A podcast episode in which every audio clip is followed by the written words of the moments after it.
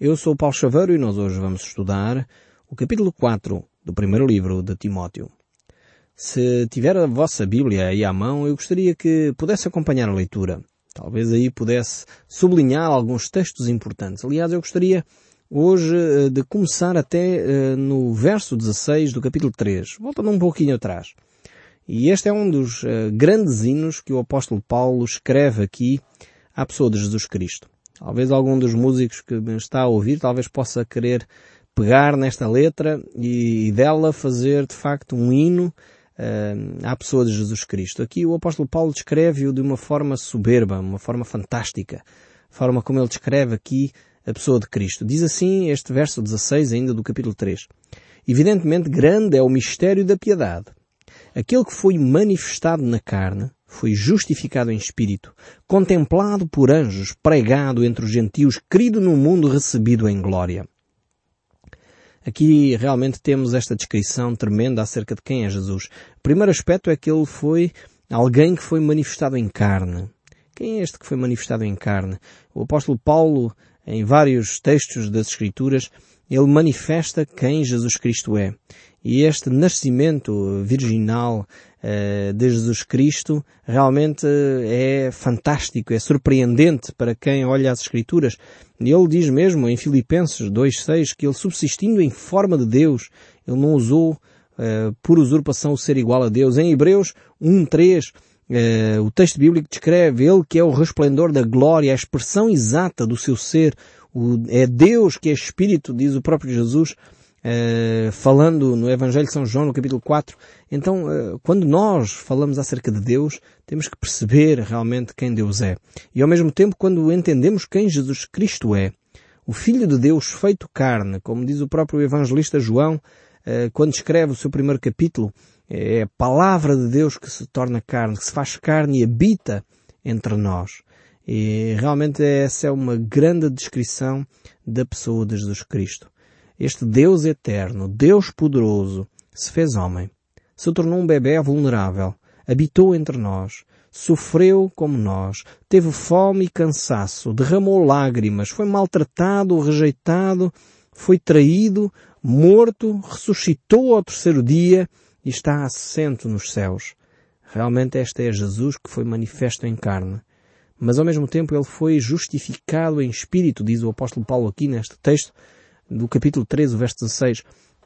E várias situações uh, ele foi apoiado pelos anjos.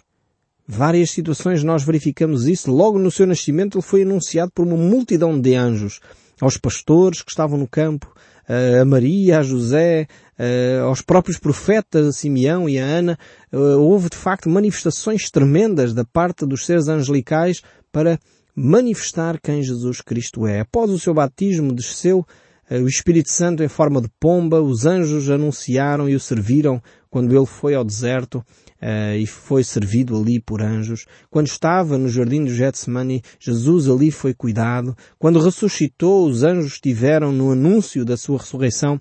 Realmente a ação dos anjos foi tremenda na vida de Jesus, foi tremenda para a humanidade neste período de tempo. Mas ao mesmo tempo, uh, Jesus Cristo foi uma manifestação de humildade, foi a personificação do que é realmente a humildade. Ele sendo Deus, ele não usou por usurpação ser igual a Deus. Ele sendo Deus, se humilhou até à morte e morte de cruz. E realmente esse é a grande uh, exemplo, o grande exemplo que Jesus Cristo nos deixa. E Ele é o resplendor uh, da glória do Deus eterno. Mas que tremendo hino este aqui que nós temos nas Escrituras. E depois o apóstolo Paulo segue, depois de concluir este capítulo 3 de uma forma tão uh, fantástica que nós vemos aqui, ele segue então para o capítulo 4, verso 1. E diz assim, Ora, o Espírito afirma expressamente que nos últimos tempos alguns apostatarão da fé por obediência a espíritos enganadores e a ensino de demónios. Aqui o apóstolo Paulo começa este capítulo com a palavra hora que nós temos aqui na nossa versão portuguesa, no sentido que ele contrapõe o que vai uh, dizer a seguir com aquilo que acabou de dizer antes.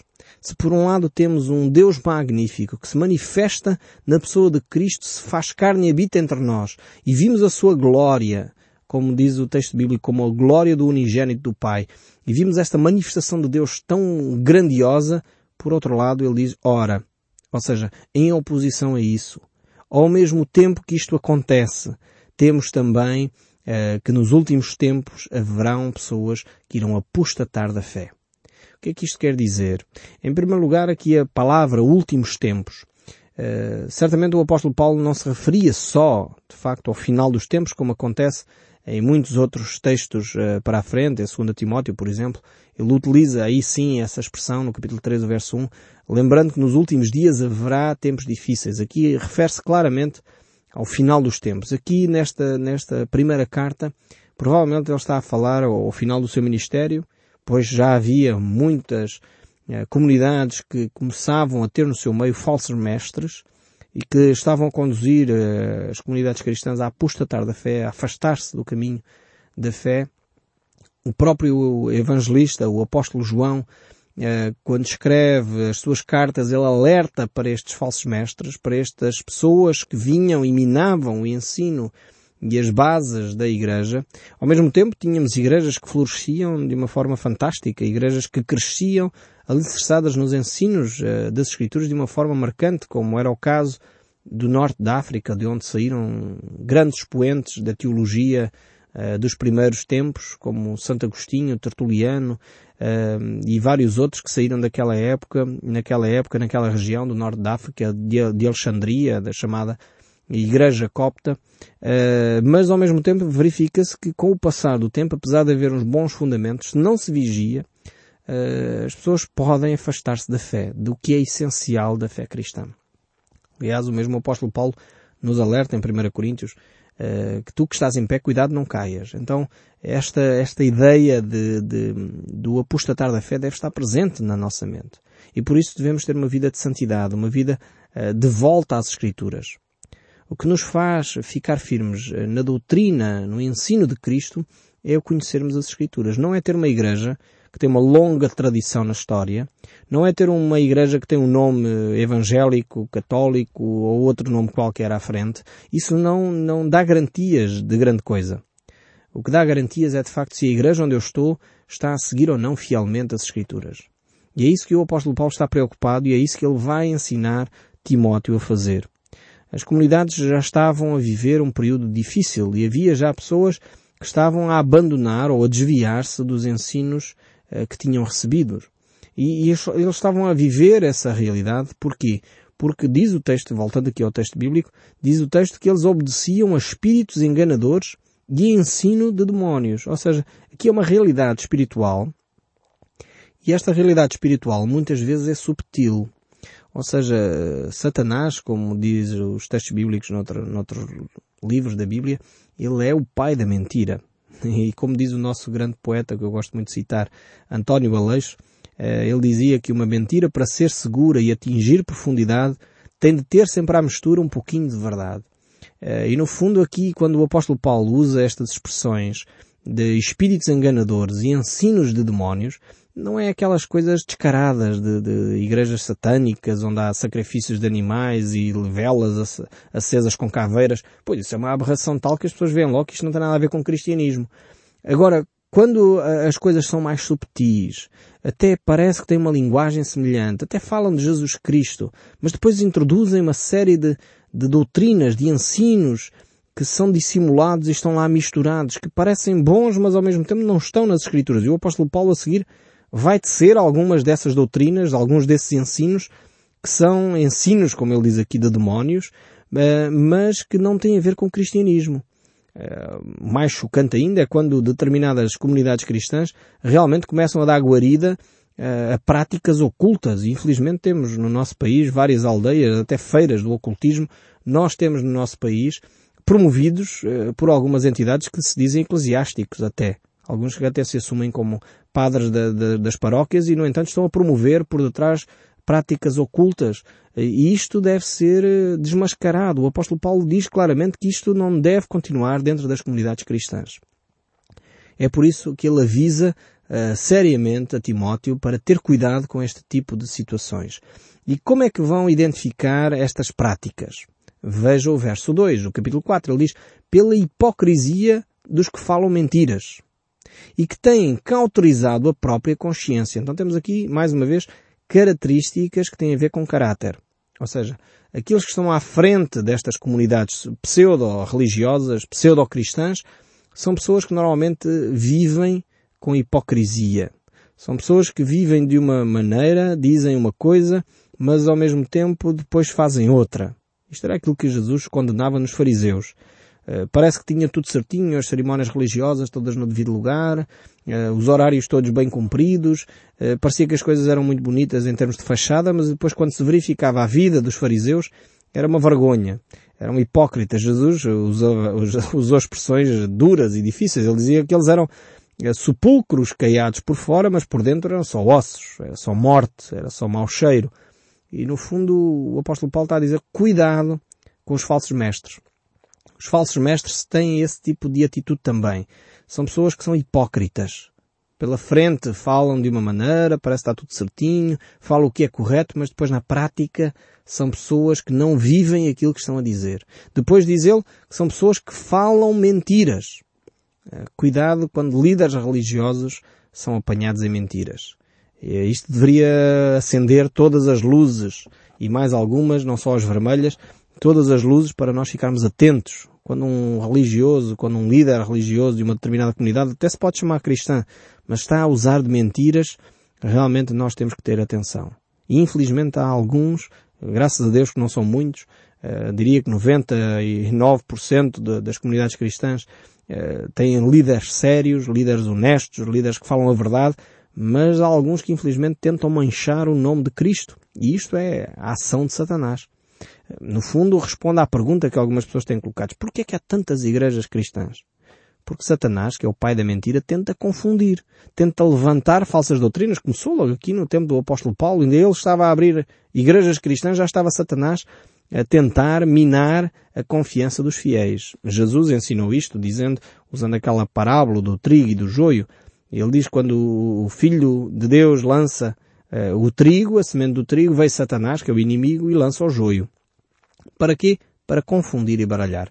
Então nós temos que, se buscamos a verdade, temos que estudar as Escrituras, estudar a Bíblia. Por isso que eu tenho dito N vezes no nosso programa que a verdadeira igreja, onde você vai encontrar realmente o conforto espiritual, o encontro com Deus verdadeiro, é a igreja onde a Bíblia é ensinada com toda a propriedade. Se na sua comunidade cristã não ensinam a Bíblia, eu arriscaria eh, com, com muita humildade e com muito cuidado para você não tomar uma atitude precipitada, mas procure uma outra comunidade. Porque se a sua igreja não está a ensinar a Bíblia, não está a ensinar as Escrituras, então de facto talvez não esteja no sítio certo. Depois temos aqui ainda uma outra característica destes falsos mestres. É que eles têm a consciência cauterizada. Eh, realmente são pessoas que já não sabem distinguir entre o certo e o errado. Eles já não sabem saber, eh, dizer se uma determinada situação é correta ou não é correta. E hoje assistimos a isto. Hoje aquilo que a Bíblia claramente dizia que era pecado, como o adultério, a homossexualidade, o roubo, a mentira, hoje há pessoas que começam a dizer, bem, isto se calhar já não é assim tão errado, se calhar já não é pecado, eh, bem, tem a ver com a opção de cada um. Pois, isso é óbvio que sempre tem a ver com a opção de cada um. Tudo tem a ver com a opção de cada um. Uma pessoa que mata alguém tem a ver com a opção dessa pessoa ter puxado o gatilho de uma pistola ou espetado uma faca em alguém. Foi a opção desse assassino ter feito isso. Agora, claro está que há uma série de circunstâncias que conduziram a tal. Isso não quer dizer que não foi pecado o que a pessoa fez. Agora, também não quer dizer que Deus não perdoa. Perdoa, sem dúvida. Mas Deus, apesar de amar o pecador, Deus condena sempre o pecado. E é isto que às vezes as pessoas não entendem nas Escrituras. Então, muitas vezes, quando os líderes começam a cauterizar a sua consciência, já não sabem o que é certo e errado, uh, toma atenção. Se o seu líder religioso tem este tipo de comportamento, já não sabe dizer, e infelizmente há pouco tempo verificamos isso, alguns líderes religiosos a assumir posturas uh, contrárias à vida, contrárias àquilo que é verdadeiro, contrárias àquilo que é correto, parece que estamos num mundo onde já não se sabe o que é certo e errado. Eu sinceramente fico admirado uh, quando a gente verifica este tipo de situação, onde líderes religiosos que supostamente deveriam ser os marcos da verdade, orientadores para um modelo de vida, de facto têm a sua consciência cauterizada. Quando são apontados os seus erros, a pessoa diz, não, mas não é bem assim, não foi assim, e começam a justificar. Deveriam ser os primeiros a assumir as suas falhas, a assumir o seu pecado, confessar, de abandonar o erro e humildemente procurar em Cristo a restauração e procurar em Cristo o viver a verdade cristã. Porque os líderes religiosos também pecam. A Bíblia não diz isso, não diz que os líderes religiosos são impecáveis, não é? Também pecam e por isso mesmo precisamos desesperadamente de Cristo. Os líderes religiosos, tanto como os outros, precisam de Cristo. Depois continua os ensinos destes falsos mestres. Uh, diz assim o capítulo 4, verso 3, que proíbem o casamento. Muitos uh, grupos uh, que se afastam daquilo que é a essência do Evangelho começam a proibir os casamentos. Dizem, não, não se pode, ninguém pode casar, ou os que servem ao Senhor não podem casar. É proibido dentro desta comunidade uh, determinadas pessoas que servem a Deus uh, casar. Talvez você fique chocado com a frontalidade com que a Bíblia fala destes assuntos. Mas o celibato imposto por uma hierarquia não é bíblico. Aliás, o texto bíblico aqui, antes pelo contrário, diz que Timóteo deveria ter muito cuidado com este tipo de pessoas que proíbem o casamento. Proibir casamentos uh, simplesmente por uma imposição uh, hierárquica não é de acordo com as Escrituras. Agora, se a pessoa chega à sua conclusão de que quer viver uma vida em celibato, aí é diferente. Não estamos a falar disso. Não é disso que o apóstolo Paulo está aqui a falar. Tanto que uh, pensa-se que o apóstolo Paulo foi casado e durante as suas viagens uh, missionárias, não se sabe ao certo o que aconteceu à sua esposa, mas ao mesmo tempo, uh, portanto, ele não estava nesta altura casado. Significa que provavelmente seria viúvo e não voltou a casar, que se saiba. Portanto, ele não está a obrigar que as pessoas também casem. O que ele está a dizer é que quando um líder religioso ou uma hierarquia religiosa proíbe o casamento, eh, tomem muita atenção sobre este assunto. E depois segue mais ainda a Bíblia a dizer, e exigem abstinência de alimentos que Deus criou para serem recebidos, com orações e ações de graça pelos fiéis e por quantos conhecem plenamente a verdade. Quantas vezes determinadas confissões religiosas têm determinadas atitudes de jejum, impõem jejuns, uh, ou impõem abstinência de determinados alimentos numa época qualquer, é proibido comer carne uh, na Páscoa, é proibido comer uh, peixe no Natal, é proibido... Mas porquê? A Bíblia diz aqui que Deus criou esses alimentos. Foi Deus que criou para nós darmos ação de graças. Foi criados para que nós pudéssemos comer e desfrutar uh, dessa, dessa graça de Deus sobre nós. Realmente nós temos que tomar mais atenção às comunidades que nos rodeiam, aos ensinos que nos chegam, às tradições que nos impõem e de facto verificar se elas se conformam ou não com aquilo que Jesus Cristo nos ensinou. É por isso que o apóstolo Paulo aqui tem tanto cuidado para avisar Timóteo sobre estes aspectos que são muito práticos da vida são aspectos muito ligados com o nosso dia a dia. São aspectos que ainda hoje provavelmente marcam a nossa vivência religiosa no nosso país. E a pergunta é, está as nossas uh, confissões religiosas, as nossas igrejas cristãs em Portugal, a viver dentro destes padrões que Deus definiu ou a viver dentro de padrões que os homens definiram? Estão a proibir casamentos, têm líderes que não têm consciência do que fazem, têm líderes que proíbem determinado tipo de alimentos. É, é complicado e quando as pessoas muitas vezes ainda tentam arranjar argumentos científicos e outros para justificar os seus erros, ainda me choca mais, sinceramente. Precisamos de ter a humildade suficiente para dizer se a Bíblia diz e por isso nós queremos seguir aquilo que a Bíblia diz. Porque é a Bíblia que é a palavra de Deus. É a Bíblia que é a orientação de Deus para o homem. Os homens podem ter ideias fantásticas, podem ter ideias que parecem muito interessantes, mas todos nós, seres humanos, somos falhos, todos nós, seres humanos, erramos, somos limitados na capacidade de observar todas as coisas. E eu creio sinceramente, esta é a minha opinião pessoal, muito convicta, creio ainda que vale a pena continuarmos a confiar nas Escrituras. Mais do que na opinião de muitos homens que são sábios, sem dúvida, mas que são falhos e limitados. Eu prefiro pessoalmente confiar naquilo que Deus diz. Também tenho que admitir que não entendo sempre tudo aquilo que está escrito. Por isso estou no processo de aprender. Estou no processo de conhecer. Ah, quando não entendo, busco em Deus, em oração, que Deus me revele. E muitas vezes Ele não revela e eu continuo a confiar nele, porque se Ele diz, Ele sabe porque diz. Quando Deus nos deixa as suas orientações, é para de facto o nosso bem, é para que nós possamos viver em paz, porque a vontade de Deus é boa, perfeita e agradável. Então compete-nos a nós dar esse passo de fé, de perceber que a palavra de Deus foi-nos entregue para que nós possamos viver mais próximos da verdade de Deus. E quando nós vivemos esses ensinos, ao mesmo tempo ganhamos conhecimento de quem Deus é. Isso é o que a Bíblia também nos ensina. E por isso, quando conhecemos quem Deus é, podemos dar um passo seguro para a eternidade. Podemos dar um passo seguro na direção de Deus. Podemos dar um passo seguro na intimidade com o Senhor. E eu creio que é isso que muitos de nós desejamos e é por isso que incessantemente voltamos ao ensino das Escrituras dia após dia para ouvir aquilo que Deus tem para nos dizer através do som deste livro. Que Deus nos abençoe ricamente e certamente Ele o fará, porque é esse o seu desejo, quando nós buscarmos na Bíblia aquilo que é a sua vontade. Até ao próximo programa e que Deus o abençoe ricamente.